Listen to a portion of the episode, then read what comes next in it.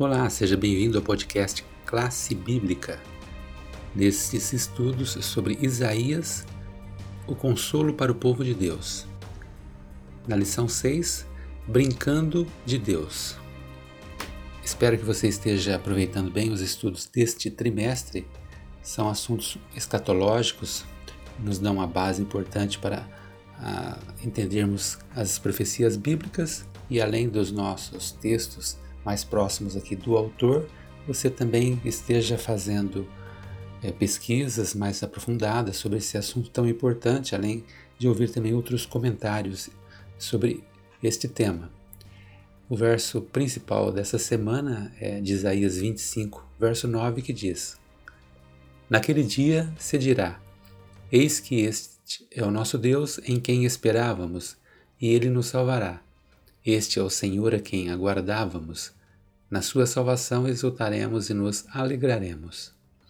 Depois que um pastor pregou um profundo sermão sobre o orgulho, uma mulher que tinha ouvido a mensagem o esperou para conversar.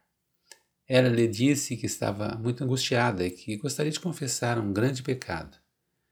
Ao perguntar o pastor sobre qual era este pecado, ela respondeu: O pecado do orgulho pois sentei-me por uma hora diante do meu espelho, alguns dias atrás, admirando minha beleza. Respondeu o pastor: Ó, oh, isso não foi o pecado do orgulho, mas um pecado da imaginação. Desde que o pecado nasceu no coração de um anjo poderoso, o orgulho não respeita os limites da realidade. Esse problema é visto da pior maneira possível nos que nutrem um orgulho espiritual, uma característica bastante lamentável em seres tão corrompidos cuja salvação pode apenas ser encontrada nas obras de outro em seu favor. E nessa semana, entre outras coisas, vamos examinar a origem do orgulho e da exaltação própria, os dois pecados verdadeiramente originais.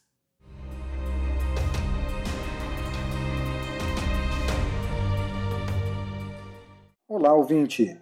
Hoje é domingo, dia 31 de janeiro. Hoje vamos estudar sobre a sentença contra as nações. O texto do nosso estudo hoje está centralizado em Isaías, capítulo 13.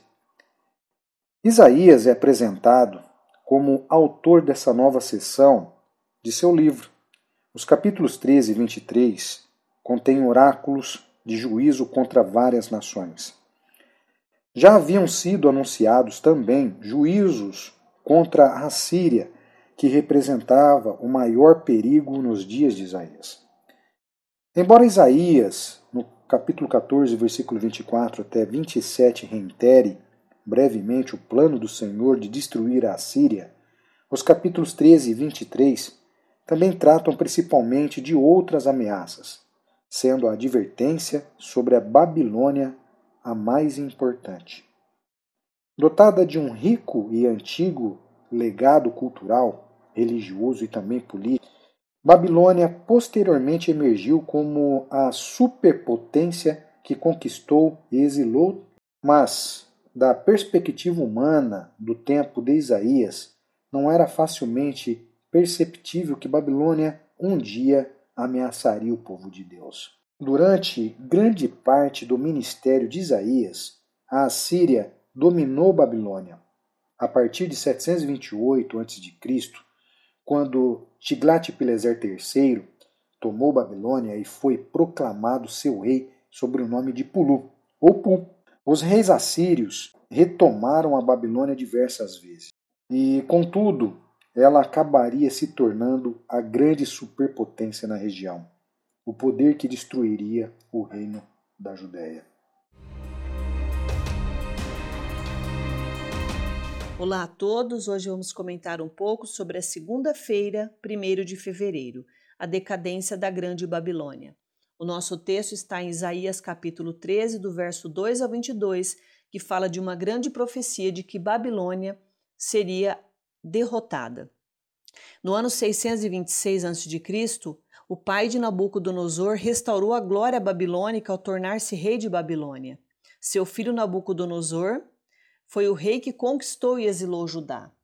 Mas como nós vemos aqui na profecia, Babilônia iria terminar. Ela não ficaria ali para sempre. E no ano 539 a.C., Ciro, o persa, conquistou Babilônia para o Império Medo-Persa. Isso está em Daniel capítulo 5. A cidade perdeu, sua independência para sempre. Em 482 a.C., Xerxes I reprimiu brutalmente uma revolta de Babilônia contra o domínio persa. Ele removeu a estátua de Marduk, o deus principal, e parece ter danificado algumas fortificações e templos. No ano 331 a.C., Alexandre o Grande tornou, tomou sem esforço Babilônia dos persas. E ele teve o desejo de fazer de Babilônia sua capital oriental, mas a cidade foi declinando ao longo de vários séculos. No ano 198 d.C., o romano Sétimo Severo encontrou Babilônia completamente deserta. Portanto, a grande cidade terminou abandonada. Hoje, alguns moradores iraquianos moram em partes do antigo local, mas nunca reconstruíram a cidade. A destruição de Babilônia descrita em Isaías 13 libertaria os descendentes de Jacó que foram oprimidos por essa cidade. Isso cumpriu-se quando Ciro conquistou Babilônia no ano 539 a.C. Embora ele não a tivesse destruído, aquele foi o início do seu fim e ela nunca mais ameaçou o povo de Israel. Imagine que uma pessoa que vivesse em Babilônia no auge da sua glória tivesse lido essas palavras de Isaías 13. Essas palavras teriam soado como tolas e impossíveis a elas, porque eles achavam que Babilônia nunca cairia. Nós sabemos que nos últimos dias a Babilônia espiritual também será destruída, e temos a plena certeza que as profecias irão se cumprir, assim como Deus determinou.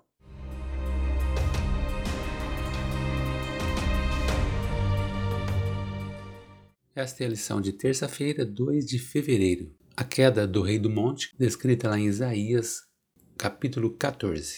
Em resposta à queda da Babilônia, do capítulo 13, que libertaria o povo de Deus, vemos no capítulo 14, nos versos 1 a 3, também Isaías 14, do 4 ao 23, ali proferindo um insulto simbólico contra o rei de Babilônia. E esse insulto, ele é poético e não devia ser lido literalmente, pois retrata reis mortos cumprimentando seu novo colega no reino da morte, em que larvas e vermes eram sua cama e sua coberta. Essa foi uma forma dramática de dizer ao altivo rei que ele seria derrubado, assim como outros orgulhosos reis antes dele. Não é uma explicação sobre a condição dos mortos. Na pergunta 3 da semana, como poderia ser aplicado a um rei de Babilônia, que está escrito lá em Isaías 14, dos versos 12 a 14? O texto diz o seguinte: Veja como você caiu do céu, ó estrela da manhã, filho da alva. Veja como você foi lançado por terra, você que debilitava as nações. Você pensava assim: subirei ao céu, exaltarei o meu trono acima das estrelas e me assentarei no monte da congregação, nas extremidades do norte. Subirei acima das mais altas nuvens e serei semelhante ao Altíssimo. Os reis babilônicos não sofriam da falta de autoestima, mas era a aspiração de ser semelhante ao Altíssimo ultrapassava até mesmo o ego mais inflamado. Embora os reis alegassem ter fortes relações com os deuses, eles eram subservientes a eles. Isso era dramaticamente demonstrado todos os anos no quinto dia do festival do Ano Novo de Babilônia, no qual o rei era obrigado a remover suas insígnias reais antes de se aproximar da estátua de Marduk, a fim de que sua monarquia pudesse ser reafirmada. A ideia de tomar o lugar mesmo de um deus menor teria sido vista como louca e suicida. Assim como em Isaías 14, Ezequiel 28 identifica a audaciosa arrogância como governante de uma cidade. A descrição desse texto também ultrapassa a de um monarca terrestre e a mira de Deus fica mais nítida. O orgulhoso soberano estava no jardim do Éden. Era um querubim ungido, cobridor, guardião. Estava no Monte Santo de Deus. Foi perfeito desde o dia em que havia sido criado até que se achou pecado nele. Foi expulso por Deus e acabará sendo destruído pelo fogo. Aplicados a qualquer ser humano, os termos específicos dessa retórica são tão simbólicos que não têm sentido. Mas Apocalipse 12, 7 a 9 fala de um ser poderoso que foi expulso do céu com seus anjos. Satanás, é o sedutor de todo mundo, que enganou Eva no Éden. Satanás tem uma imaginação orgulhosa. Você diz: sou um Deus, sento-me no trono de um Deus no coração dos mares. Mas você é um homem e não um Deus. Ezequiel 28, 2 A morte de Satanás provará que ele não é um Deus. Ele perecerá no lago do fogo, segundo diz Apocalipse 20, 10, para nunca mais assombrar o universo. Consideração final. Que contraste existe entre o caráter de Deus em oposição ao caráter de Satanás? Como o Senhor vê o orgulho, a arrogância e o desejo de supremacia própria?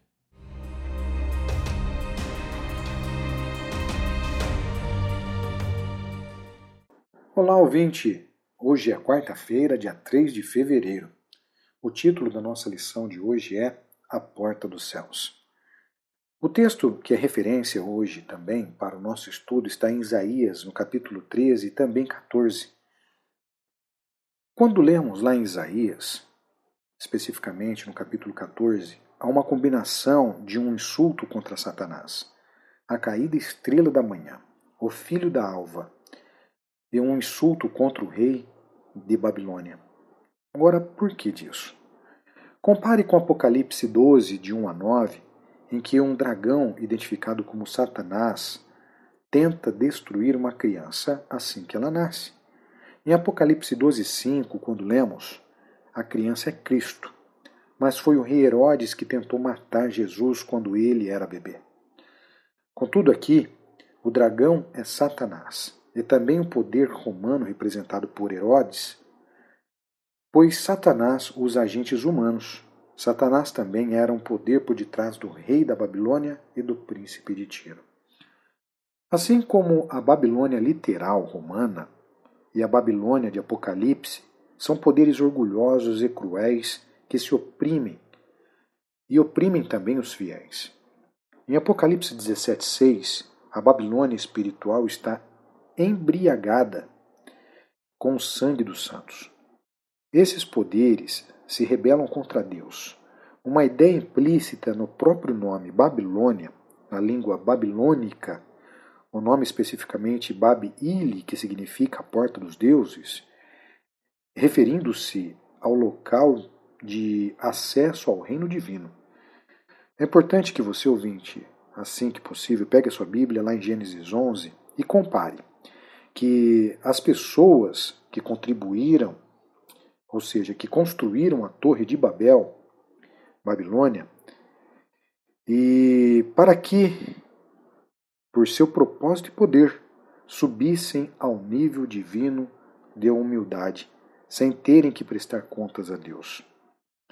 Ao acordar do sonho em que viu a escada que ligava a terra e o céu, Jacó disse: Este não é outro lugar senão a casa de Deus, e esta é a porta dos céus é a porta dos céus, isto é, o caminho de acesso ao divino. Jacó chamou aquele lugar de Betel, que significa casa de Deus. A porta dos céus, em Betel, e a porta dos deuses, em Babilônia, era, mas, era a maneira é, oposta de alcançar o reino divino. A escada de Jacó se originava no céu e foi revelada de cima por Deus. Mas a Babilônia, com suas torres e templos singulares, foi construída por homens a partir da terra. Essas maneiras opostas representam caminhos contrastantes para a salvação. Essa graça iniciada por Deus, em contraste com as obras humanas, podemos entender o que? Que toda religião verdadeira tem por base o humilde modelo de Betel, pela graça vocês são salvos mediante a fé, como está lá em Efésios 2, versículo 8 e 9. Toda religião falsa, incluindo o legalismo e o humanismo secular está apoiada no orgulhoso modelo de Babilônia. Para contrastar duas abordagens, veja a parábola de Jesus acerca do fariseu e do publicano, lá em Lucas, capítulo 18, nos versículos 19 até o 14.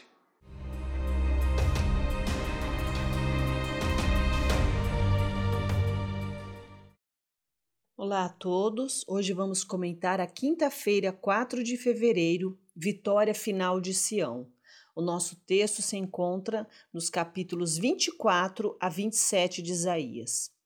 Após os oráculos contra nações específicas em Isaías 13 a 23, Isaías 24 a 27 descreve em escala mundial a derrota culminante dos inimigos de Deus e a libertação do seu povo. Aqui na descrição de Isaías 24, a descrição é muito parecida com a descrição dos eventos ligados aos mil anos após a segunda vinda de Cristo. Como em Isaías 13 a 14, aspectos da Babilônia literal se aplicam a poderes posteriores e o rei da Babilônia representa a fusão de governantes humanos com a inteligência dominante por trás deles, que é o próprio Satanás, Portanto, uma mensagem de que Babilônia caiu poderá ser repetida posteriormente, e Satanás será finalmente destruído após a segunda vinda de Cristo. Embora a destruição de Babilônia literal tenha sido um juízo, como o dia do Senhor, outro grande e terrível dia do Senhor se aproxima, quando a Babilônia espiritual também será destruída. Semelhantemente, Isaías 24, a visão do profeta vai além das condições com as quais ele estava familiarizado até o tempo em que a lua ficará corada de vergonha e o sol se envergonhará quando o Senhor dos exércitos reinar no Monte Sião em Jerusalém. Evidentemente, Isaías pensou que a visão se aplicasse a Jerusalém, que ele conhecia. Mas o livro do Apocalipse explica que ela será, na verdade, cumprida na Nova Jerusalém. A cidade não precisa do sol nem da lua para lhe dar claridade, pois a glória de Deus a ilumina e o Cordeiro é sua lâmpada. Apocalipse 21, verso 23. E quando nós lemos esse texto, nós vamos a Isaías capítulo 28, 21 e fala de uma obra estranha que Deus infelizmente terá que realizar. E quando nós pensamos nessa obra estranha, que é a obra de destruição, que é estranha porque ele não deseja realizá-la, mas essa tarefa é uma ação ou um ato. De fato, o pecado carrega sementes de autodestruição. Mas visto que Deus tem o poder supremo sobre a vida e a morte, e que ele determina o tempo, o lugar e o modo da destruição final, não tem sentido argumentar que ele por fim acabará com a maldição do pecado de maneira passiva, simplesmente permitindo que causa e efeito sigam seu curso natural. Deus realmente vai destruir os maus, mas para ele isso será um ato estranho, porque Deus quer nos salvar, não destruir. Isaías 24 a 27, vemos que não importa o sofrimento atual, no fim Deus e a bondade triunfarão sobre o mal. E nós precisamos confiar que esse dia está chegando.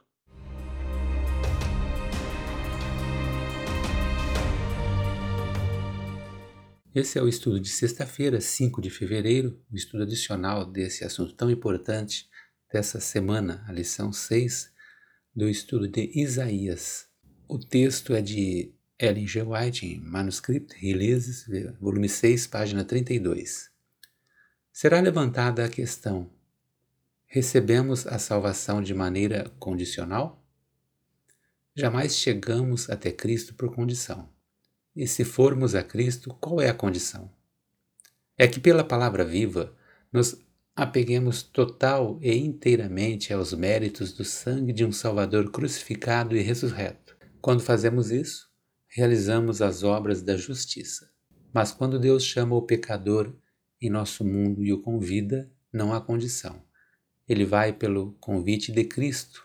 A lógica não é que você tenha que responder para ir a Deus.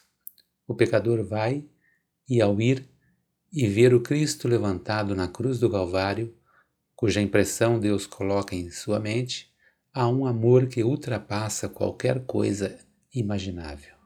Perguntas para consideração. Examine o texto de Ellen White que acabamos de ler, pense nele, no contexto do estudo de quarta-feira, quando comentamos sobre a porta do céu, lá de Isaías 13 e 14. O que ela nos revela nessa citação.